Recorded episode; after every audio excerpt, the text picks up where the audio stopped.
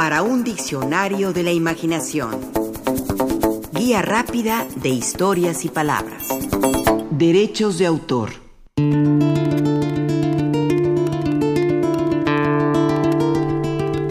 Los derechos de autor son los que poseen los creadores sobre sus obras literarias y artísticas. Las obras que se prestan a la protección por derecho de autor van desde los libros, la música, la pintura, la escultura y las películas, hasta los programas informáticos, las bases de datos, los anuncios publicitarios, los mapas y los dibujos técnicos.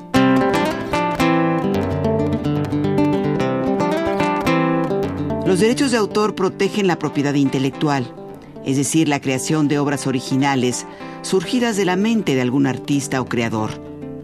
Otorgan, por lo mismo, la capacidad de que el autor o la autora saquen provecho económico o promocional de su obra. Además, impiden que otras personas lo dupliquen de forma exacta o de forma que por su parecido puede inducir a confusión.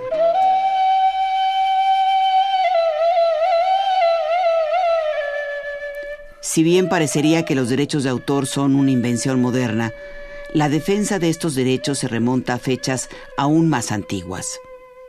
Natalia Tobón Franco y Eduardo Varela Pesano especifican que desde el año 100 antes de nuestra era se dio un hecho significativo para la historia de la propiedad intelectual. Esto sucedió en una de las colonias griegas de la Italia meridional, la colonia griega de Sibari. Allí, un escritor griego había narrado que por una ley de la ciudad, los cocineros tenían derecho a patentar temporalmente los platos de comida que inventaban. Siglos más tarde, un jurista italiano describió que tal protección se aplicaba, como en las patentes, a la técnica real de preparar un plato, o en la manera parecida a un derecho de autor, al texto de una receta, o posiblemente al gusto de pasar la prueba del budín, o sea, la experiencia o resultados no por teoría o apariencia, sino por el sabor.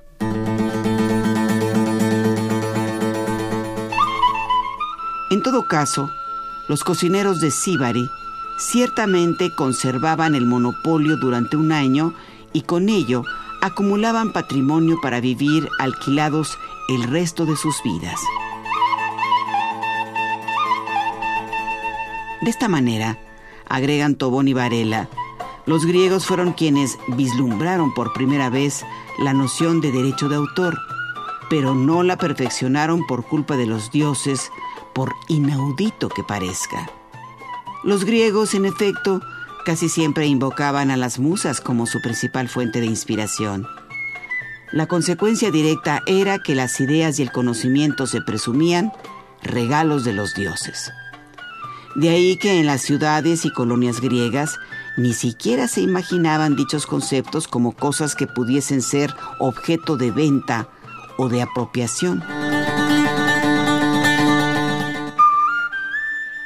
Sócrates, por ejemplo, era de los que pensaba que las ideas y el conocimiento no se podían apropiar ni vender porque tenían un valor superior al dinero. Lo curioso es que a pesar de no contar con una protección a lo que hoy conocemos como derechos de autor, los antiguos griegos sí contaban con el rechazo al plagio, es decir, a apropiarse de las ideas o las obras de otros, haciéndolas pasar como suyas.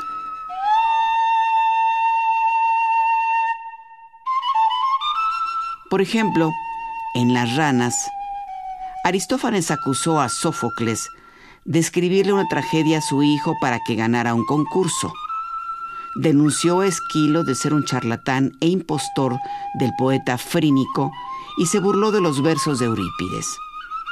Quizás este alboroto causado por Aristófanes fue la verdadera razón por la cual, en el 330 a.C., una ley del legislador Licurgo en Atenas ordenó que se conservaran copias exactas de las obras de Esquilo, Sófocles y Eurípides en los depósitos oficiales de la ciudad.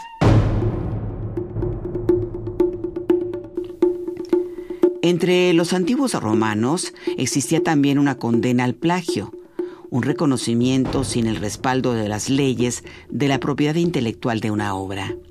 Cicerón, por citar un caso, como nos recuerdan Tobón y Varela, se quejaba ante su editor por haber reproducido y publicado una de sus oraciones sin autorización.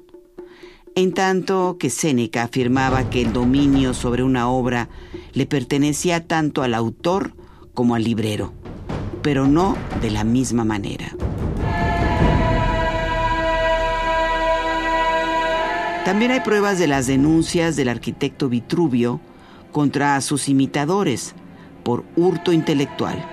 Naturalmente, la palabra plagio era común entre los romanos para referirse al acto de copiar la obra de otro y presentarla como si fuera propia. El poeta Marcial la usó para acusar a Fidencio, quien había publicado uno de sus poemas como si fuera suyo.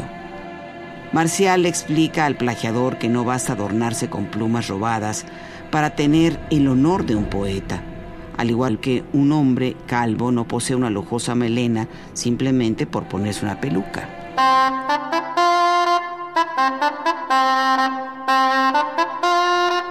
Mucho tiempo después, la invención de la imprenta trajo consigo la reproducción de muchas obras literarias, políticas, religiosas o filosóficas, sin que los autores recibieran ningún tipo de beneficio.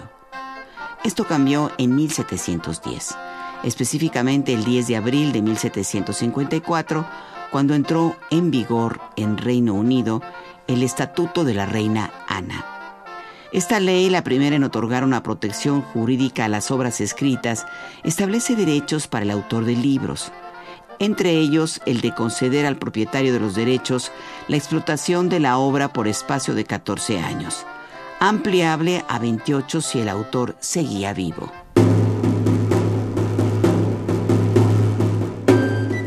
Esta ley fue copiada por otros países hasta que en 1886, en la Convención de Berna, se establece por vez primera una protección internacional a las obras literarias y artísticas.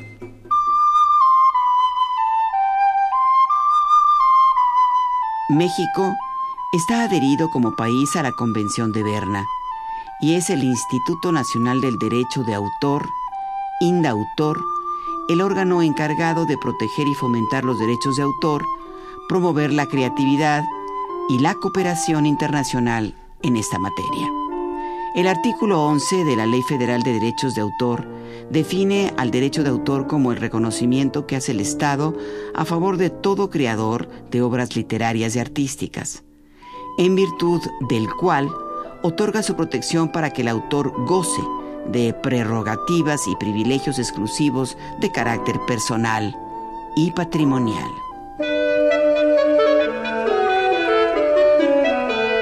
Los derechos morales siempre le pertenecen al autor, pero los patrimoniales los puede ceder o vender o también transferir temporalmente a otras personas o industrias para la explotación de la obra.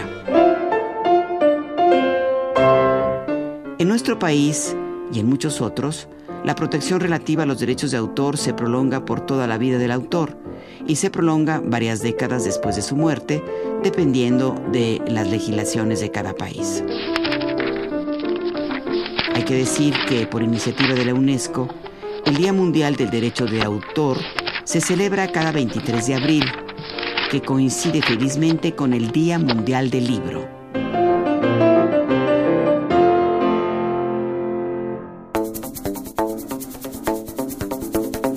Participamos en este programa Juan Ramírez, Lourdes Mugenburg, María Eugenia Pulido, Mauricio Carrera y Pilar Muñoz.